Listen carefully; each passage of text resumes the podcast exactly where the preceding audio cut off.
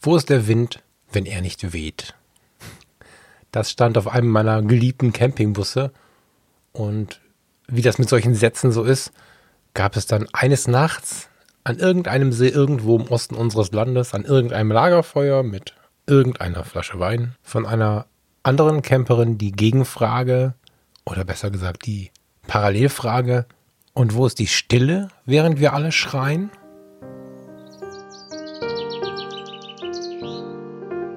Herzlich willkommen bei Fotografie tut gut. Das ist dein Blog und Podcast für mehr Achtsamkeit und positives Denken in der Welt der Fotografie.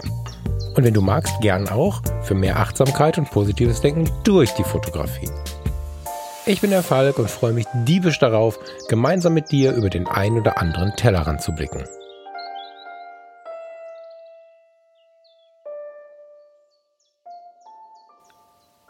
Ende Mai 2020 und so langsam werden die Tage wieder etwas schneller. Was gleichbedeutend ist mit die Tage werden etwas lauter.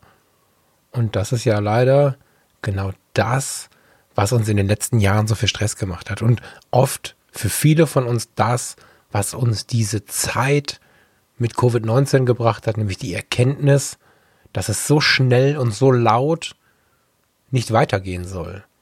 Ich bin super gespannt, wie viele Menschen ihre Erkenntnisse aus dieser Zeit mitnehmen in die Zeit danach, wann auch immer sie kommt. Ich glaube nicht unbedingt, dass sie jetzt sofort da ist, aber ich glaube, dass es viele Menschen gibt, die sich daran festhalten. Ich fürchte aber, es sind nicht so viele, wie ich mir das wünschen würde.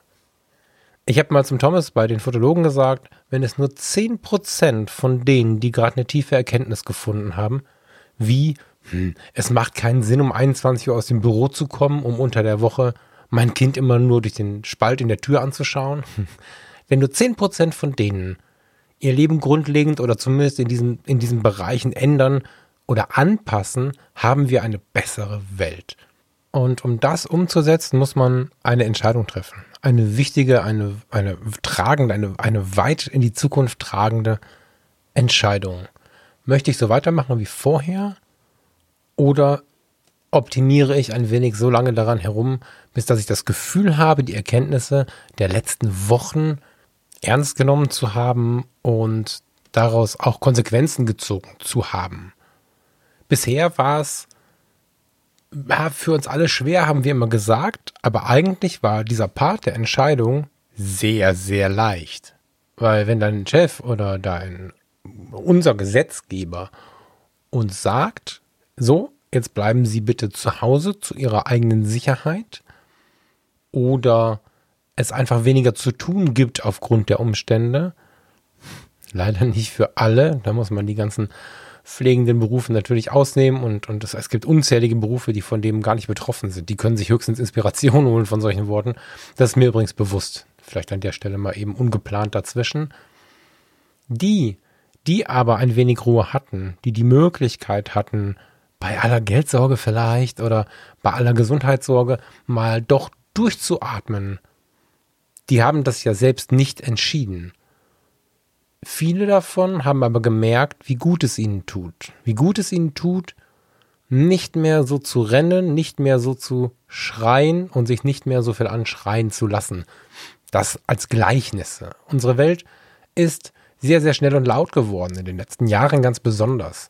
Und dieses ja, diese Verdichtung von Informationen, Kommunikation, auch Erwartung, Effizienz hat dazu geführt, dass wir so gut wie gar nicht mehr durchgeatmet haben. Und wenn wir jetzt diese Erkenntnis haben, müssen wir sie auch in unser Alltagsleben transferieren. Und das wiederum geht nur über eine bewusste Entscheidung. Als Fan von Paulo Coelho fällt mir dazu ein Satz von ihm ein, der mir im Leben schon oftmals weitergeholfen hat. Und ja, wahrscheinlich ist er auch ein bisschen zu einem Teil der Grund für diese heutige Episode. Es ist gut, etwas Langsames zu tun, bevor man eine wichtige Entscheidung trifft. Das ist ein Satz, den habe ich in einem seiner Bücher gelesen, wo ich dachte, mein Gott, es ist so wahr und es ist so gegen unsere Natur und gegen unseren aktuellen Alltag. Es ist gut, etwas Langsames zu tun, bevor man eine wichtige Entscheidung trifft.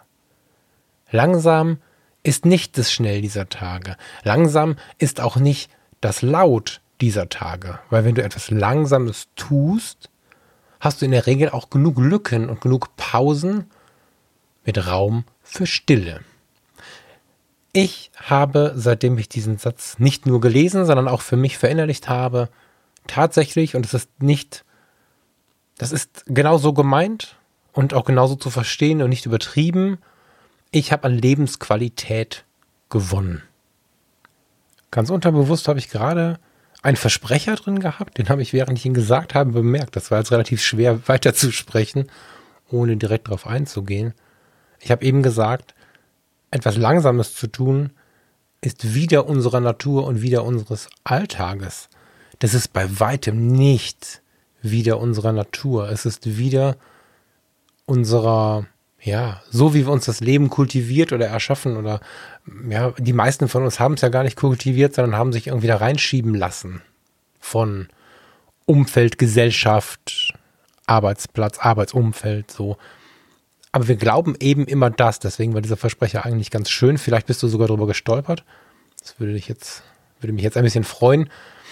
Es ist ja genau so. Unsere Natur ist nicht schnell in einer ähnlichen Diskussion um so ein Thema hieß es mal, ja, aber wenn damals beim Jagen im Neandertal jemand nicht schnell gewesen wäre, dann wäre er verhungert. Ja, okay. Unsere Welt ist nicht dauerhaft schnell. Natürlich gibt es mal den 0 auf 100, mal gibt es den Jagdinstinkt, mal gibt es den Fluchtinstinkt vor und zurück. All das ist sicherlich wahr, aber wer sich mit solchen Themen mal ein bisschen beschäftigt hat, ich komme aus einem Försterhaushalt und ich kam nicht drum rum. Wenn du jagst, rennst du ja nicht in den Wald und rennst wie ein Wilder im Kreis, bis irgendwo ein Reh auf dich wartet. Wenn du wie ein Wahnsinniger im Kreis rennst, erstens bist du nach wenigen Minuten völlig im Eimer und zweitens hört jedes Stück Wild, jedes Reh, jedes Eichhörnchen, jeder Vogel diesen irren Städter, der da wie ein Blöder durch den Wald rennt, auf zehn Meilen Entfernung und ist überhaupt nicht, also niemals wirst du irgendein Tier vom Regenwurm mal abgesehen zu Gesicht bekommen, wenn du das so tust. Was du tust, ist ausharren, geduldig sein, langsam sein, weil dann machst du weniger Lärm und still sein. Und das tust du über viele, viele Stunden. Und wenn wir mal in der alten Zeit bleiben, irgendwo da, wo unser Ursprung liegt. Jetzt kann man da auch wieder natürlich lange darüber diskutieren, wo liegt der Ursprung des Menschen. Aber wir nehmen mal die alten Jahre. Stell dir vor, du hast deine Dorfgemeinschaft, deinen Familienverbund hattest du auch damals ja schon in weiten Teilen und du hast deine Aufgabe. Du hast dein Warum. Und dann hast du die Zeit mit deinen Menschen verbracht, hast auch dort vielleicht mal einen sozialen Konflikt gehabt, den du bewältigen musstest. Hattest vielleicht auch mal eine Krankheit, was die Menschen im Leben so belegt, äh, bewegt. Das, das ist nicht davon abhängig, ob wir ein iPhone haben, was runterfallen kann. Das war auch in den ganz frühen Jahren der Menschheit vermutlich nicht großartig anders. Und dann bist du auf die Jagd gegangen und da warst du lange mit dir alleine und schon auf dem Weg zu dem Punkt, an dem du dich auf die Lauer legen wolltest, setzen wolltest, wie auch immer. Auf dem Weg dorthin warst du schon still, langsam, übrigens auch sehr achtsam im Hier und Jetzt, dass du nicht auf den Ast trittst, der unter deinen Füßen ist, dass du ihn bemerkst, bevor du drauf trittst oder in letzter Sekunde einen Schritt zur Seite machst auf das Stückchen Waldmoos. Du warst also sehr konzentriert, still, fokussiert auf das Hier und Jetzt, auf dein Warum, auf deinen Weg. Und dann, wenn du angekommen bist, ich würde sagen, an einem Etappenziel, an dem Punkt, an dem du, heute sagt man, ansitzt, an dem du auf der Lauer lagst, dann saßt du da und musstest warten. Ja, da war Achtsamkeit, weil du musstest ja schauen, was passiert um dich herum. Es gab auch Feinde, auf die du achten musstest. Aber es war auch ganz viel Ruhe und Stille. Und ich habe nicht nur einen ehemaligen Vorgesetzten, der jetzt sagen würde, da können wir noch was draufpacken. Der hat doch nichts zu tun, der Jung. so, ja, also äh, für die Nicht-Kölner, der hat doch nichts zu tun gerade, lass ihm doch mal mehr Arbeit geben. Und genau da haben wir Menschen unsere eigene Natur falsch verstanden, beziehungsweise versuchen mit diesem etwas gierigen, ja, Versuch, Effizienz zu leben, einen Vorteil zu erschaffen, wo wir eigentlich keinen Vorteil brauchen oder gebrauchen können. Ja, stimmt. Wenn ich da sitze und warte auf das Stück Wild, lässt sich sicherlich, vielleicht nicht damals, aber heute mit dem Smartphone in der Hand, wo das Touchscreen keine Geräusche macht, bestimmt irgendwas Effizientes einbauen. Aber das ist nicht die Natur. Die Natur denkt sich bei den Dingen etwas. Unser Riesenplanet, wo wir in absolute Gefahr geraten. Wir, die zum Mond fliegen, die die ganze Welt in einem Smartphone haben, wir geraten in Lebensgefahr, wenn die Bienen sterben. Dieser ganze Planet, diese, diese Erde ist voneinander abhängig. Man hat, man hat, also was heißt Mann? Keine Ahnung, wer das war, ja. Gibt es Gott? Gibt nächste Diskussion, weiß ich nicht. Möchte ich hier gerade jetzt nicht aufmachen. Aber die Dinge hängen voneinander ab. An dieser, an dieser Stelle vielleicht mal ein, ein warmes Shoutout an Peter Wohlleben. Ich bin ein Fan von diesem Mann. Lest mal die Bücher von Peter Wohlleben. Das geheime Band zwischen Mensch und Natur, das Seelenleben der Tiere, das geheime Netzwerk der Natur. Warte mal, ist das von ihm? Ja, genau. Gottes Willen. Das geheime Leben der Bäume. Peter Wohlleben hat eine ganz tolle Natur, ich glaube, er nennt sie Akademie. Mhm wo man auch hingehen kann, wo man auch, auch Dinge erfahren kann. Das ist momentan so mein, so der Botschafter für unsere Natur und wie wir sie verstehen müssen. So ein bisschen aufbereitet, dass wir auch mit ein bisschen Storytelling das Ganze wahrnehmen und genießen können und dass wir verstehen können, ach krass, wir müssen was ändern, ohne aber von ihm an irgendeiner Stelle angeschrien zu werden. Peter Wohleben spricht ganz oft das aus, in wundervollsten Worten, was ich gerade sagen wollte wir alle sind die Natur. Und wir Menschen glauben so oft, über der Natur zu stehen. Und das wird uns relativ häufig zum Verhängnis. Und das ist uns auch in dieser Frage zum Verhängnis geworden. Wenn wir dann im Ansitz sitzen, auf unserem, ja, auf unserem Platz, wo wir denn dann auf das Stück Wild warten, damals, hat die Natur das ja nicht so installiert oder hat uns nicht so gebaut, als dass wir dann anfangen müssen zu häkeln, sondern die Natur hat sich dabei was gedacht, wie sie sich auch was dabei gedacht hat, dass wir mal schlafen gehen. Das Ganze dient nämlich zum Aufladen der Akkus. Wir sortieren im Schlaf unsere Erlebnisse im Unterbewussten und wenn wir die Stille erfahren, dann sortieren wir unsere Erlebnisse im Bewussten. Wir beschäftigen uns mit uns selbst, wir hinterfragen uns, vielleicht hinterfragen wir auch andere und dazu kommen ganz viele, ja, wäre auch eine eigene Episode. Zusammengefasst, ganz viele Momente oder ganz viele Vorgänge, die uns wieder fit machen. Ja, die Akkus aufladen ist wahrscheinlich tatsächlich die beste Zusammenfassung. Und in dieser Phase lernen wir mit uns und mit den anderen umzugehen, nachdem wir vielleicht in der Schule des Lebens über das eine oder andere Ding gestolpert sind. Heute gibt es das kaum noch. Im Job werden diese Lücken gefüllt, die werden vollgepackt. In der Freizeit haben wir Smartphone. Wieso habe ich so viel das Smartphone? Ich muss da mal drüber nachdenken. Ich habe das Smartphone ziemlich laut im Thema, obwohl ich ja immer sage, die Vorzüge sind unglaublich. Aber das Smartphone nimmt uns auch diese Stille. Weil was machen wir? Die meisten von uns, ich auch ganz oft. Oh, mal gucken. Guck mal. Oh, 20 neue Nachrichten. Was ist das denn? Bei Facebook 15, bei Instagram 4, Ah, hier auch noch und sechs neue E-Mails. Ich habe erst vor 20 Minuten geguckt übrigens, da war dann nichts mehr da. Diese Informationsflut, die wir so bekommen, ist auch ein Zeichen dafür, dass wir diese Stille, ja, haben wir sie uns abgewöhnt, wurde sie uns abgewöhnt, Huhne, Huhn, Henne, Ei, wer, wer hat jetzt angefangen mit dem ganzen Ding? Jedenfalls haben wir sie nicht mehr zur Verfügung. In meiner Kindheit, ich bin 1978 geboren und äh, bin in den 80ern aufgewachsen, habe von der Berufswelt meiner Eltern noch eine ganze Menge mitbekommen. Und ähm, nachher, nachdem mein Vater nicht mehr im Forstdienst tätig war, war er in einer Behörde. Ja, und da wurde ein Brief geschrieben. Wir lachen da heute so oft drüber, ne? Aber lass, lass dir das auch mal kurz so ein bisschen auf der Zunge zergehen oder, oder in den Gedanken vielleicht zergehen. wir haben einen Brief geschrieben mit einem Anliegen.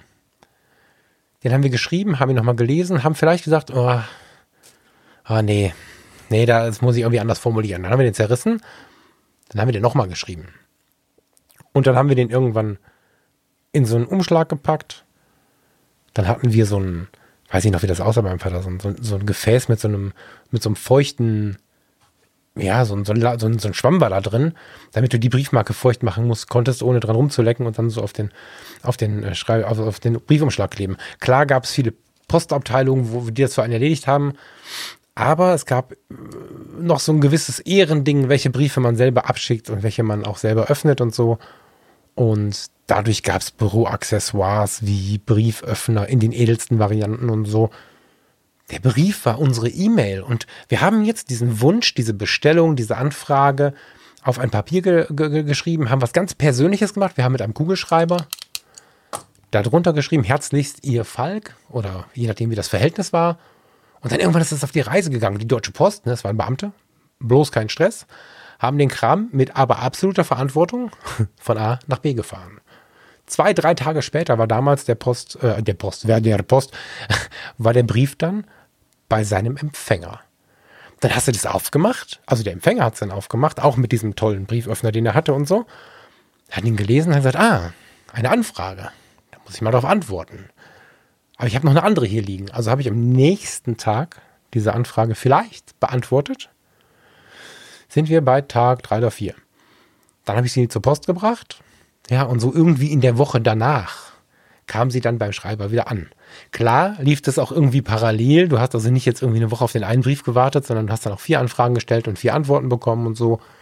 Äh, wir bekommen, ich meine, die Zahl mal gelesen zu haben, kürzlich wir bekommen das im Berufsalltag alle Arbeitnehmer ange, also zusammengefasst in etwa 25 zu bearbeitende E-Mails am Tag. Jetzt weiß ich nicht, wie diese Zahl zustande kommt, aber sie sagt alle Arbeitnehmer und im Durchschnitt, was das Ganze völlig wahnsinnig werden lässt.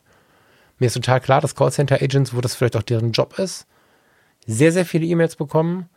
Aber da ist auch jeder, der in seinem Bagger sitzt, mit gemeint, der unter Umständen entweder eine E-Mail-Anbindung über sein Handy hat oder gar keine hat. Das heißt, dieser Durchschnitt, also die, die, obere Hälfte muss Wahnsinn sein, was da an E-Mails reinkommt. Und dann haben wir parallel noch ein Smartphone in der Tasche, wo dann die Freundin und die Frau und die Kinder und alle wollen sowas und so. Wir haben keine Zeit mehr für Stille.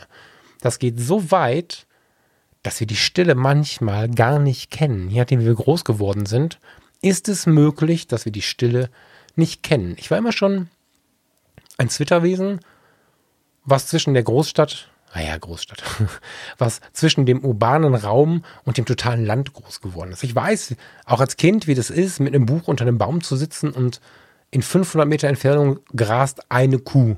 Das habe ich viele, viele Sommer auch so erlebt, immer mal wieder und auch sehr genossen. Aber es gibt Menschen, die das noch nie erlebt haben. Und das sind dann die, die ich erlebe auf Texel, wo auch immer. Also vor Corona war ja die Planung eigentlich, wir machen das mal, wir fahren mal zusammen wohin und verbringen Zeit miteinander mit diesen Themen um Fotografie tut gut. Ist ja jetzt alles ein bisschen nach hinten geschoben, aber ähm, in diesen Gedanken und in diesen Planungen gab es auch schon wieder oft so diesen Kommentar, boah krass, da hörst du gar nichts nachts. Da hätte ich aber Angst. Also viele Menschen können tatsächlich die Stille nicht ertragen, kommen zur Tür rein, machen den Fernseher an, machen die Musik an, irgendwas muss los sein. Und wenn sie dann plötzlich irgendwo sind, wo gar nichts ist, sind sie völlig irritiert. Und das ist wieder unsere Natur. Und äh, da es natürlich wenig hilft, die ganze Zeit gegen die Geschwindigkeit zu meckern, äh, ohne da irgendwas mitzubringen, muss ich mal langsam auf den Punkt kommen, warum ich hier so mit der Langsamkeit, vor allen Dingen aber mit der Stille agiere gerade in diesen, in diesen Worten. Immer, wenn ich vor entweder einer großen Entscheidung stehe, wie zum Beispiel der Übernahme meiner Corona-Erkenntnisse in mein neues Leben, ich meine, das muss ich einem Chef erklären, da muss ich ja vorher wissen, was sind meine gesetzlichen Möglichkeiten, was sind meine Möglichkeiten im Rahmen dieser Firma. Bin ich da, wo ich sitze, richtig? Muss ich vielleicht woanders sitzen, in der Firma, in einer anderen Firma? Da sind ja sehr, sehr viele Fragen und Antworten, die ich erstmal in meinem Kopf durchspielen muss. Das erfordert halt eine große Aktivität und danach eine Entscheidung. Also immer, bevor ich eine wichtige Entscheidung treffe, oder bevor ich in eine andere Lebensphase übergehe. Das kann auch ganz terminiert auf zwei Monate, drei Monate sein wenn sich irgendwas Grundlegendes dauerhaft oder für einen Zeitraum ändern muss, versuche ich eine Mauer der Stille zwischen dem gestrigen Drama und der morgigen neuen Situation zu stellen. Das ist so ein bisschen das, was Coelho mir da erzählt hat. Es ist gut, etwas Langsames zu tun, bevor du eine wichtige Entscheidung triffst. Das ist so ein bisschen das, was der Gute, na, überhaupt der Neandertaler war. was, was die Urmenschen, was die Menschen in den Jahrzehnten und Jahrhunderten, in denen wir noch gejagt haben und gesammelt haben, da getan haben, indem sie innegehalten haben, indem sie einfach mal durchatmen. Vielleicht mussten sie durchatmen, aber sie haben sich mit der Zeit auch angewöhnt, diese Zeit so zu nutzen, und haben das irgendwann auch eingefordert. Sie haben es in die ersten Lebensjahrhunderte eingebaut, dass sie diese Ruhephasen hatten. Das kam dann mit Industrialisierung und so, dass wir angefangen haben, jede Ruhephase auszunutzen und mit irgendwas zu belegen. Das sollte am besten heute vorbei sein. Du kannst morgen eine Entscheidung treffen müssen. Du kannst den Wunsch haben, in deinem Leben mal etwas zu verändern, etwas zu verbessern, weniger Stress zu haben, mehr im Hier und Jetzt zu denken, deine großen Berge, die vielleicht auf dich warten, wenn du dein Büro betrittst, so zu betrachten, als dass sie dich nicht mehr stressen. Man kann auf Berge, das gilt für die Natur genauso wie, wie für einen Berg voller Arbeit, mit totalem Stress gucken oder man kann in sich ruhig werden und mit der richtigen ja, Umgangsweise damit auch einen ganz normalen, angenehmen Arbeitstag haben, auch wenn da ein Berg steht und zwischen der Erkenntnis, ja, ich muss jetzt was verändern oder ja, es muss jetzt etwas anders laufen und dem Umsetzen dessen liegt bei mir immer, ja, ein kleiner Berg der Stille, wobei Berg jetzt das falsche Wort ist. Ich setze sowas, also ich stelle mir gerade sowas vor wie so ein Fender bei einem Schiff, so ein, diese Gummidinger, mit denen du das Schiff schützt, wenn du gegen eine Keimauer ähm, kommst in der, oder in der Schleuse an die Wand gerätst oder so. Wie so, wie so ein, so ein weicher Medizinball, der zwischen, zwischen zwei so Fronten steht, um einfach abzufedern, was da kommt, um es einfach ein bisschen schöner im Übergang zu machen und nicht zu so einem Schlag werden zu lassen. Und dieses, ja, dieses Polster der Stille, es hat mir schon so oft so krass die innere Ruhe gerettet oder zurückgegeben. Und jetzt gerade, jetzt gerade brauche ich dieses Polster. Und genau deswegen erzähle ich dir heute diese Geschichte. Im Moment ist es so, dass ich, wir, muss ich in dem Fall sagen, oft abends nochmal meditieren, bevor wir ins Bett gehen. Nicht, dass wir da Pros drin wären. Wir nutzen da die Seven Mind App, von denen bekomme ich kein Geld, keine Werbung, nichts. Das ist einfach nur eine App, die ich mag, die ich gut finde. Und die hilft uns in dieses Thema so tief einzusteigen, als dass wir das auch quasi konsumierend nutzen können. So. Das heißt, es gibt über diese Idee sieben Minuten am Tag gibt ganz viele andere Apps, könnt ihr euch, könnt ihr googeln, müsst ihr gar nicht, musste gar nicht auf die Seven Mind App jetzt gehen, aber du kannst damit sieben Tage, äh, sieben Minuten am Tag Meditation einbauen. Meditation war was, wo du vor 15 Jahren noch für ausgelacht worden wärst in der Öffentlichkeit in einer breiten Masse. Heute tun es Konzernchefs, äh, Rockstars, Schauspieler, alle möglichen Menschen, die wir unter Umständen vielleicht sogar als Vorbilder ansehen. Das ist schon mal ein großer Sprung. Das ist Stille, die uns auch in einem stressigen Alltag weiterhilft. Also wenn du bis jetzt gedacht hast, was redet der Typ da? Ich habe in meinem Job keine Zeit für diese Stille, von der der redet. Guck dir an, was die anderen machen. Guck dir an, die, die wirklich an der Spitze stehen. Die haben ihre Meditations-App, ihre eigenen Meditationen, ihre Skills so weit ausgebaut, dass sie sie mit sich alleine treiben. Die machen vielleicht einen Mittagsschlaf im Büro, whatever. Aber die haben meistens Momente der Stille oder mit Mitte 50 ein Herzinfarkt. Eine steile Behauptung, ich weiß, lasse ich trotzdem mal so stehen. Also, vor mir liegt eine neue Zeit. Ich habe in all dem, was wir gerade so an Entwicklung, an Selbstfindung durchhaben, ich sage jetzt mal wir, weil ich glaube, dass fast jeder von uns in irgendeinem kleinen Prozentsatz in den letzten Wochen so etwas erlebt hat, in all der Zeit ist ein Termin immer näher gerückt. Ich habe nämlich einen Abgabetermin bei einem Verlag.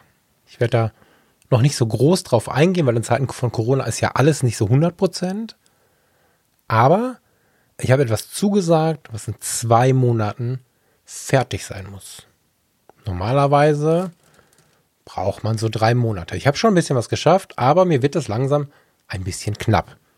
Und wenn ich mir jetzt so meine Tage anschaue, dann erkenne ich auch schnell, woran das liegt. Ja, ich meine, Ich arbeite dieser Tage von zu Hause, kann dann sicherlich auch mal eben dem Kumpel das Auto aus der Werkstatt holen. Das ist jetzt keine Kritik, kümmere mich natürlich um meine kranke Mutter, gucke natürlich, was so im Haushalt los ist. Und dazwischen habe ich noch irgendwie mal eine Anfrage, eine Vorbereitung, eine Produktion, drei Podcasts. Ach so, ja. Und Ende Juli ist der Abgabetermin.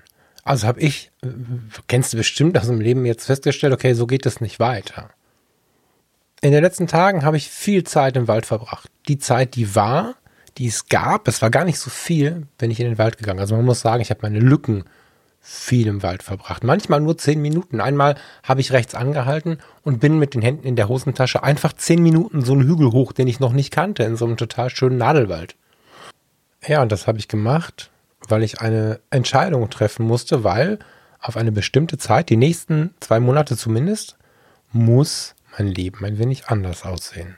Ich habe das Postfach voll mit Kommunikation. Du bist bestimmt oder viele von, von euch, vielleicht bist du es, noch die, die auf eine Antwort warten. Ich war bis jetzt immer sehr bemüht, ganz persönlich allen zu antworten. Ich muss jetzt mal gucken, wie ich das weitermache. Ich freue mich nach wie vor über jede Mail und werde auch jede Mail lesen. Das ist versprochen, das brauche ich gar nicht zu versprechen. Das ist schon wegen meiner, wegen meiner Neugier absolut nicht anders möglich. Und es wird ebenso aus meiner Persönlichkeitsstruktur heraus Mails geben, die ich beantworten muss. Oder wenn ihr, weiß ich nicht, es gibt ja bei Fotografie tut gut, wenn du ganz runter scrollst, dieses kleine Amazon A. Wenn du da draufklickst, landest du ja auf meiner Amazon-Wunschliste. Ähm, ob das jetzt einen Bezug hat zu irgendwas, was ich, was ich dir irgendwie gegeben habe, wo ich dir weitergeholfen habe oder einfach eine Nettigkeit ist, selbstverständlich sehe ich zu, auf diese Dinge zu antworten. Ja, kürzlich, gestern kam ein Bambusbecher hier an. Ja, lieber Ingo, vielen Dank dafür. Ähm, ein, ein Wir, also der schönste Kaffee-to-go-Becher, den ich je hatte.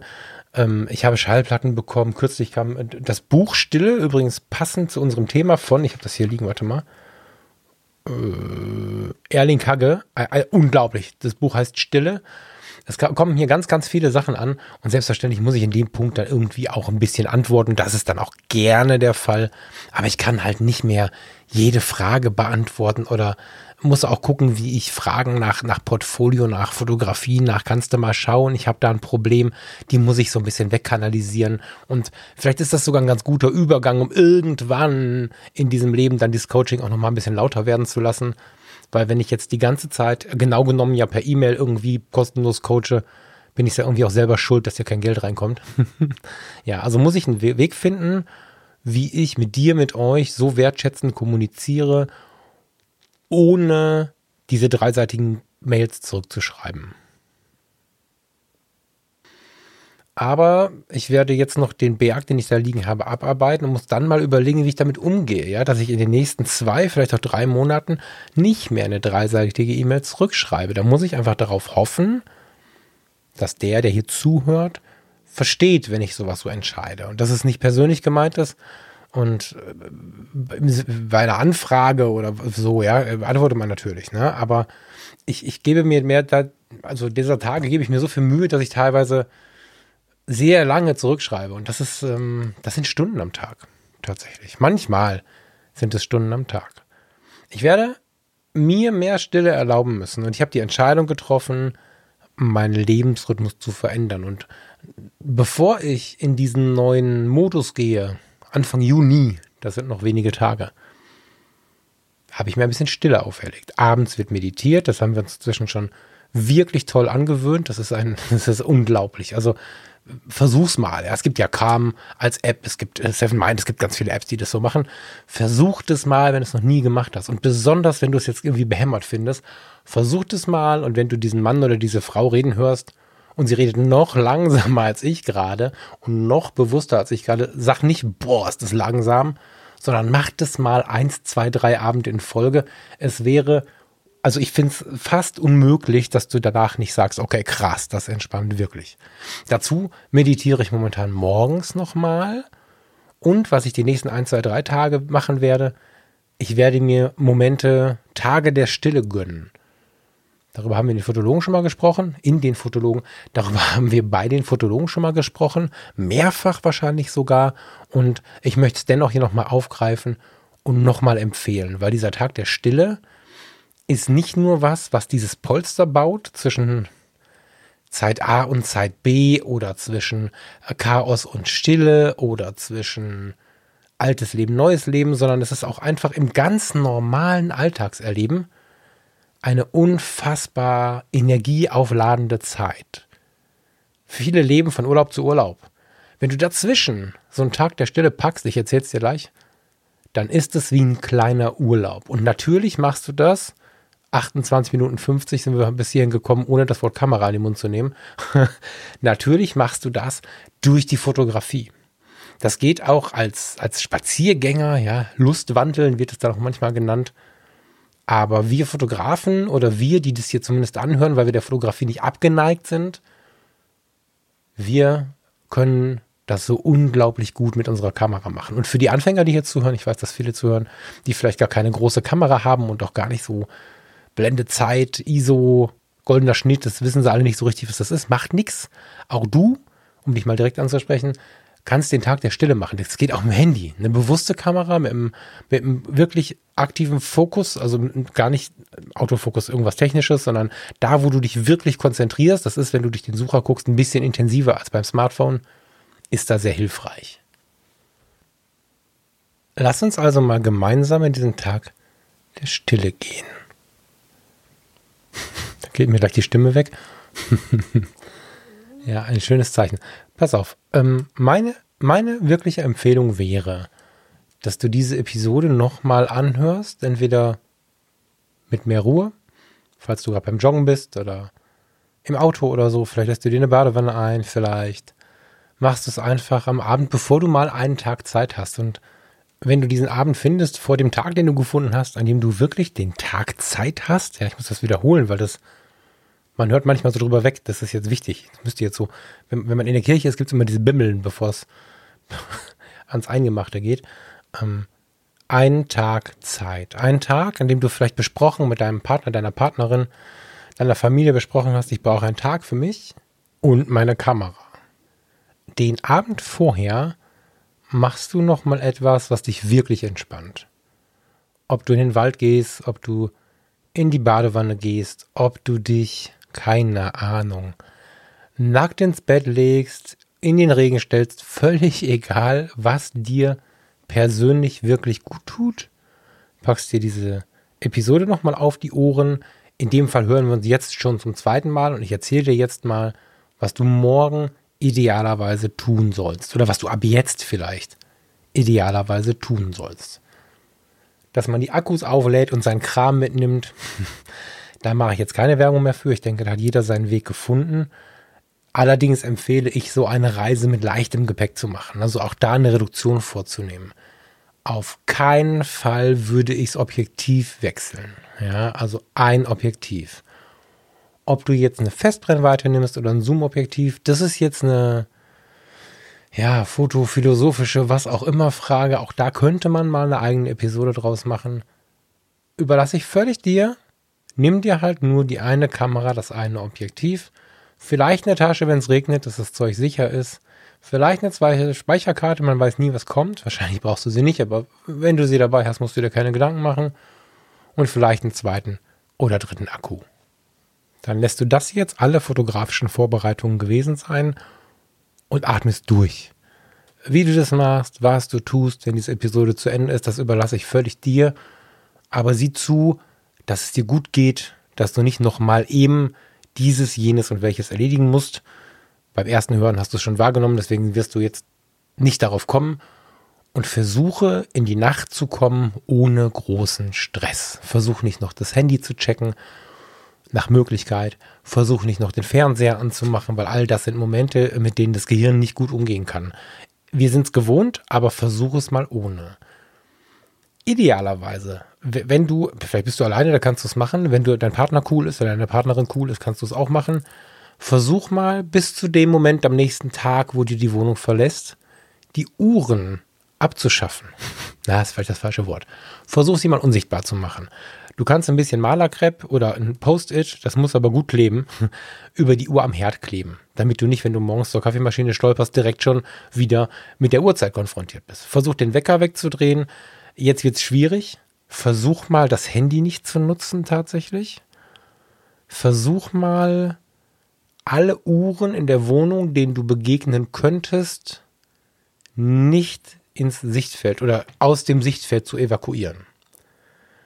Wenn du dann denkst, oh je, jetzt habe ich keine Uhren mehr, jetzt habe ich kein Handy mehr, jetzt soll ich ins Bett gehen und hier an den Himmel gucken. Wenn dich das nervös macht, ist das überhaupt nicht ungewöhnlich. Lies halt was. Und wenn du eigentlich keine Bücher liest, lies trotzdem was.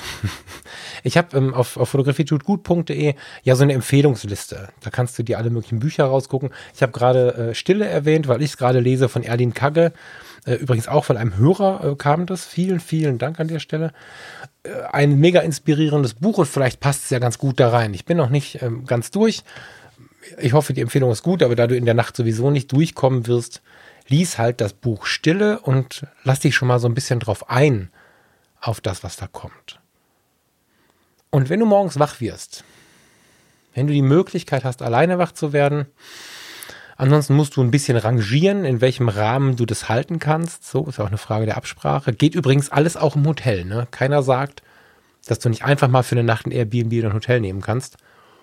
Whatever, wenn du wach wirst, prüfe dich erstmal, ob du aufstehen möchtest. Weil wir stehen oft auf, weil wir ja im Tag so viel schaffen müssen obwohl wir einfach nur kurz wach geworden sind, aber wir merken, oh, es ist hell, ich stehe auf. So. Du kannst ja nicht auf die Uhr gucken, das kommt ja noch dazu. Der Körper will manchmal mehr Schlaf. Und wir ignorieren es ganz oft, weil wir sagen, ja, das kann ja nicht sein, ich kann nicht so. An dem Tag machst du mal das Grumpy Self aus und bist mal im Higher Self und in dem Fall in dem Higher Self, was sich selber liebt. Wenn du müde bist, schläfst du noch ein bisschen weiter. Wenn du noch an die Decke schauen möchtest, schaust du noch ein bisschen an die Decke. Und wenn dir irgendwann danach ist zu duschen, dann dusche. Versuch aber all das bewusst zu tun. Versuch wahrzunehmen, was du da machst und versuch wahrzunehmen, dass du nichts zu tun hast und dass alles, was passiert, passiert, weil es aus dir heraus passiert. Also versuche wirklich auch bewusst zu duschen. Ich habe mal in einer anderen Episode dieses Zitat gebracht von dem, von dem Rastafari auf, auf Jamaika, der zu mir sagte, manche Menschen spüren den Regen und andere werden nur nass. Heißt, auch am frühen Morgen, ist übrigens von äh, Bob Marley, glaube ich, muss ich ein bisschen aufpassen. Hm? Ähm, ja, ist von Bob Marley. Wenn du unter die Dusche steigst, versuch mal nicht nur zu duschen. Sag nicht, ich gehe jetzt duschen, weil dann ist die Gefahr groß, dass du unter die Dusche gehst, Wasser, Shampoo, Handtuch, weiter geh da an diesen Ort und lass mal das Wasser auf dich runterregnen. Nimm das mal wahr. Versuch mal so ein bisschen zu spüren, was da passiert. Und dann komm erst aus der Dusche, wenn dir danach ist. Nicht, weil dein Durchlauferhitzer nach drei Minuten sagt, das wird aber teuer. so, sondern versuch, all das einfach mal laufen zu lassen. Du hast keinen Stress. Du musst auch nicht unbedingt zum Fotografieren kommen. Ja, das ist, das ist die Option, die ich für am schlausten halte. Da kommen wir gleich auch noch hin. Aber du musst erstmal nix. So. Dann kommst du aus der Dusche raus und dann überlegst du dir, möchte ich jetzt ein Brot, möchte ich jetzt einen Kaffee, möchte ich jetzt eine Kippe? Ah, bitte nee, äh, wie du möchtest. ähm, aber wie du möchtest und nicht wie du es immer machst, ja. Vielleicht hast du noch gar keinen Bock auf einen Kaffee und willst aber einen Kaffee trinken, weil du immer einen Kaffee trinkst morgens und denkst dann, nee, vielleicht mache ich mir einen zum Mitnehmen. Oder vielleicht hole ich mir irgendwo einen to go oder so. Und ein bisschen Frühstück ist nie schlecht, da spricht dann der, der Medizinmann in mir, aber irgendwann startest du halt in den Tag. Und ob du dann sofort in den Tag startest oder ob dich Stille am Abend oder welches Buch auch immer du dir genommen hast, dann doch so sehr gefesselt hat, dass du es nochmal in die Hand nimmst. Mach es, ja. Mach es, wie du Bock hast. Und irgendwann wird der Punkt kommen, wo du mit Freude die Kameratasche nimmst oder vielleicht je nach Wetter auch nur die Kamera und dich aufmachst nach draußen. Zieh dich komfortabel an. Wichtig. Mach dich nicht zu schick, mach dich nicht zu uselig zieh dir was an, wo du, wo du überall mit gutem Gewissen kommen kannst, je nachdem, wie du gestrickt bist, so wie du dich wohlfühlst. Im Sommer was Leichtes, im Winter warm genug, so. Und mach deinen Wohlfühltag. Geh raus und dann kommt jetzt der Knaller. Wenn wir rausgehen, haben wir immer ein Ziel. Mein lieber Freund Philipp wirft mir immer um die Ohren. ohne Kurs, nee, Moment, ohne Ziel ist jeder Kurs in der richtigen Richtung. So, der ist ein alter Marinemann. Ja, genau. Heute soll das so sein. Wir haben kein Ziel und dadurch ist jede Richtung, die richtige. Du gehst also raus und machst das aus dem Bauch. Gehe ich rechts oder links, kannst du dich nicht entscheiden, Knobel zu kurz und gehst in irgendeine Richtung. Wenn du dann die Kamera bitte in der Hand hast, ja, und keine Uhr am Handgelenk hast, obwohl ich ja so ein unglaublicher Uhrenfan bin, aber in dem Fall hast du bitte keine Uhr am Handgelenk und das Kameradisplay schmeißt dir auch keine Uhrzeit in die Nase irgendwie. Wenn du in diesem Fall mit deiner Kamera bewusst losgehst und ab den ersten Metern aufmerksam um dich schaust, wirst du, auch wenn du vielleicht Jahrzehnte in der Gegend wohnst, Dinge finden, die du noch nie gesehen hast. Wenn du dich versuchst einzulassen, das ist so die ersten paar Minuten komisch. Es gibt Leute, die finden das zwei Minuten komisch. Es gibt Leute, die finden das 20 Minuten komisch.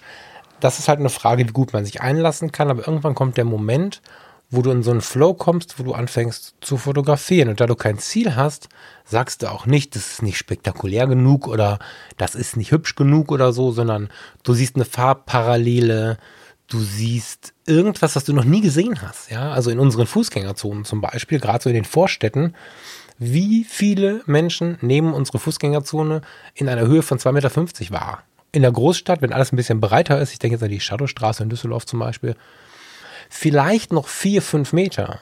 Aber darüber und was da unterm Dach und wer da alles wohnt und so, das haben viele noch nie gesehen.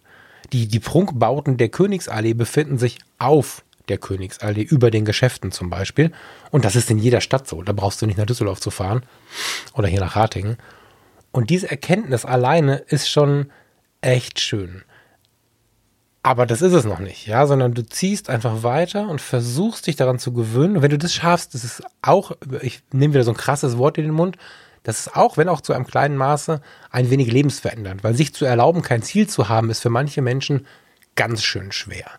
Und ich habe das schon öfter gemacht, so habe ich halt auch alle Richtungen mitbekommen. Und du kannst natürlich dir auch einen Startpunkt setzen woanders. Also wenn du jetzt bei dir nichts Attraktives hast oder es gibt keinen öffentlichen Personennahverkehr oder es gibt ja einfach Dinge, du hast gerade vielleicht auch eine Belastung bei dir im Umfeld, wo es dann wenig hilfreich ist, in diesem Umfeld rumzufahren. Fahr halt, keine Ahnung, ans Ziel X und starte von da. Ja, also ich bin zum Beispiel in so einer Situation einmal nach Köln gefahren, habe das Auto in das Parkhaus unterm Dom gestellt und bin von da dann los.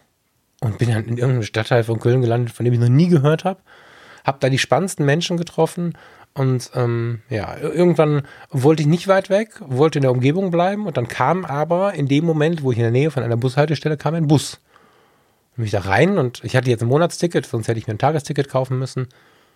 Und am Ende war ich irgendwo in Duisburg-Marxloh, wo alle immer so böse von reden. Ne? Das ist ja irgendwie ein Stadtteil, der tatsächlich irgendwie immer mal wieder in den Medien ist hatte einen hervorragendsten Döner und tollste Gespräche ähm, mit türkischen, türkischen Kollegen. Das war großartig, ja. Und das äh, geschehen zu lassen, ja. Also wirklich den Tag über so weiterzuführen.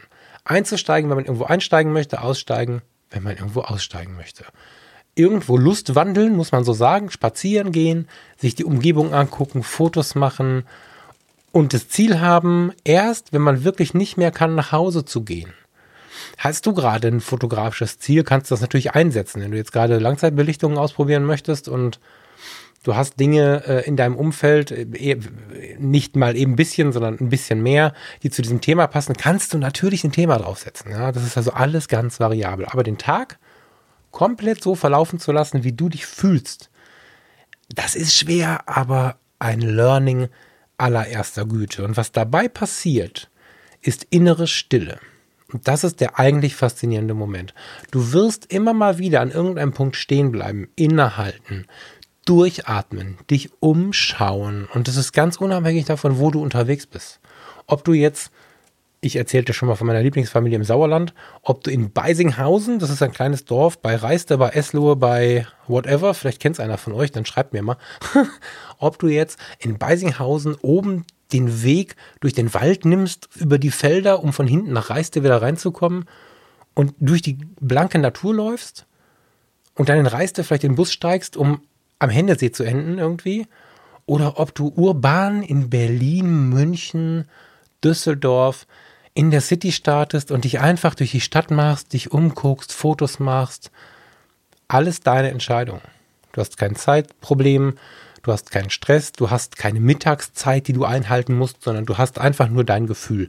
Wenn du Hunger bekommst, wirst du immer irgendwo, naja, gut, jetzt, ist ein, jetzt waren wir gerade in der tiefen Natur, da ist das so eine Sache, da machst du dir vorher ein Brot.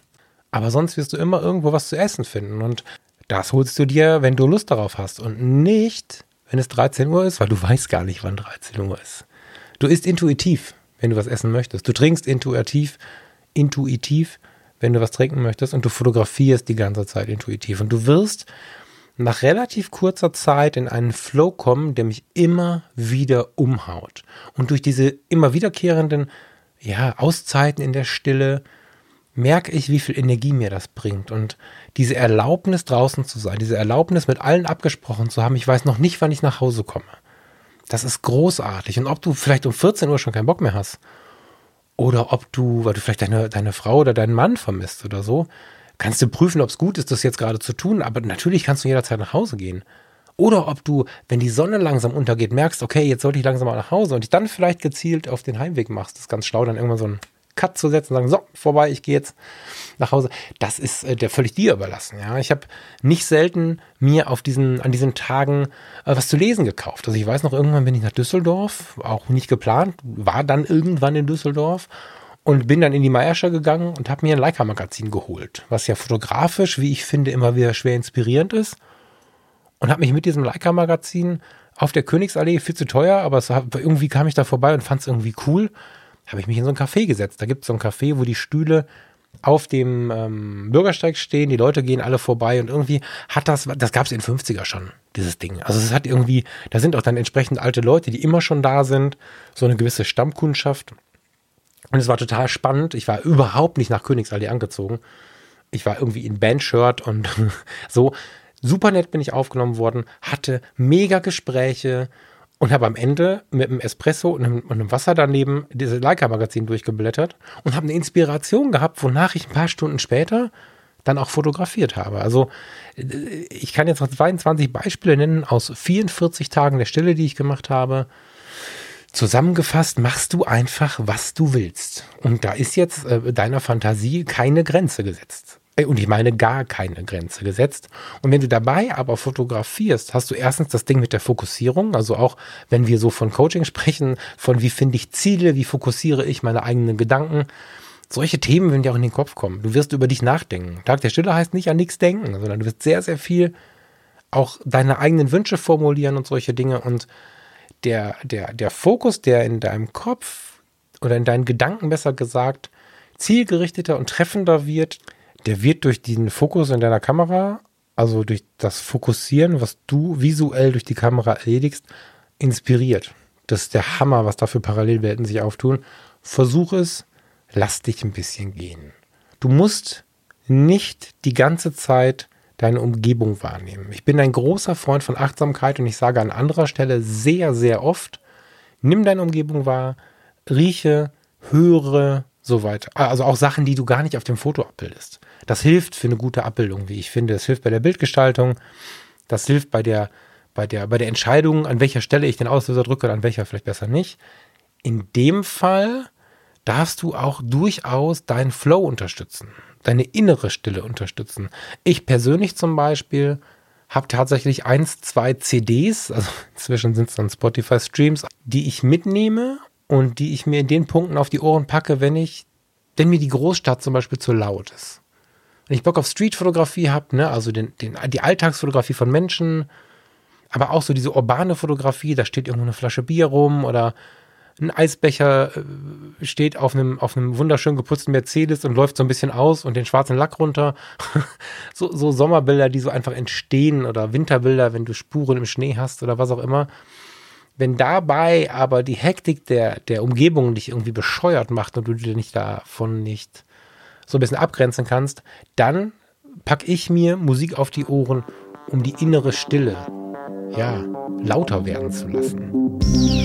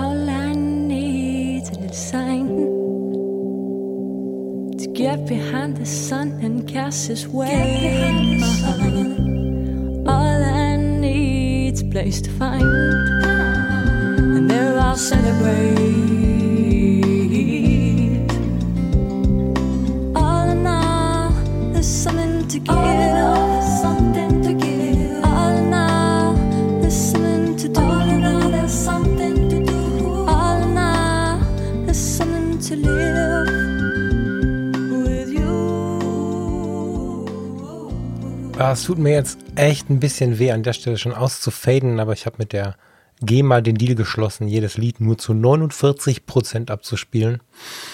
Ja, such's dir raus. Moon Safari heißt das Album von Air. Das ist was. Die liebe Sabrina hat mir das vor vielen, vielen, vielen Jahren mal empfohlen. Nee, sie hat es mir sogar geschenkt. Und sie ist Fotografin, ursprünglich aus Düsseldorf. Inzwischen wohnt sie, glaube ich, in Pforzheim. Wir reden hier von 15, 16, 17 Jahren in der Vergangenheit. Und seitdem nehme ich immer wieder diese Musik mit auf meine Streifzüge, weil mich insbesondere dieses Lied, um reinzukommen, nee, falsch, weil mich insbesondere dieses Lied, um rauszukommen, immer wieder, ja, ja, zu mir holt. Es ist quasi so ein bisschen meine Ersatzstille.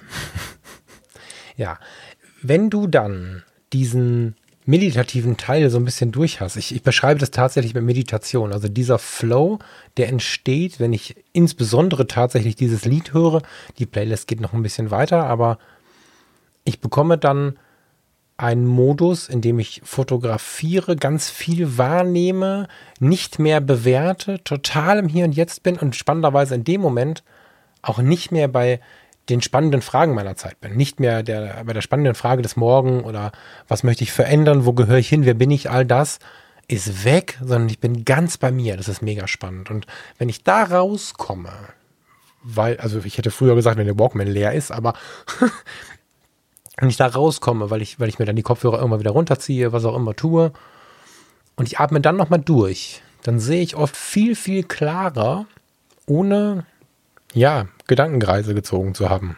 Äh, Gedankenkreise gezogen zu haben. Schönes Beispiel, ich stand vor einer großen Veränderung und habe einen Tag der Stille äh, gemacht. Ich bin die ganze Zeit in Düsseldorf, ich weiß gar nicht warum, wahrscheinlich, weil ich wirklich viele Tage der Stille dort gemacht habe.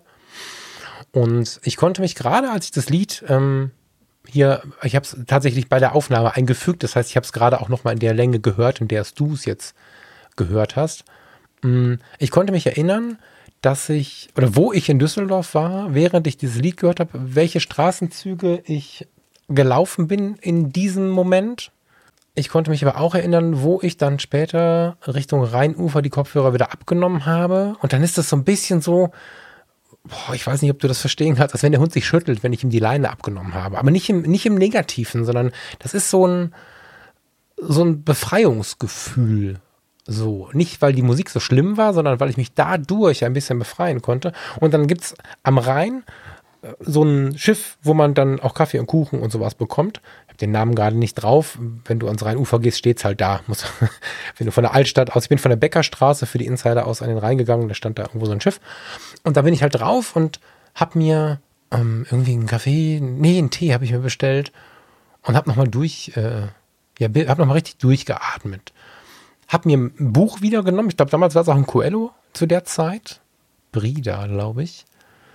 habe so 20 Minuten in dem Buch gelesen, habe das dann zugeklappt, habe mir dann noch einen Tee bestellt und dann habe ich eine Entscheidung getroffen und brauchte dafür nicht die Gedankenkreise. Ich musste dafür nicht stundenlang rumgrübeln, sondern ich habe mich resettet und hatte dann auch eine Entscheidung. Und das war ganz oft so in diesem Tag der Stille. Und ich versuche derzeit herauszufinden, welchen Rahmen es braucht, um das ein bisschen mehr zu komprimieren.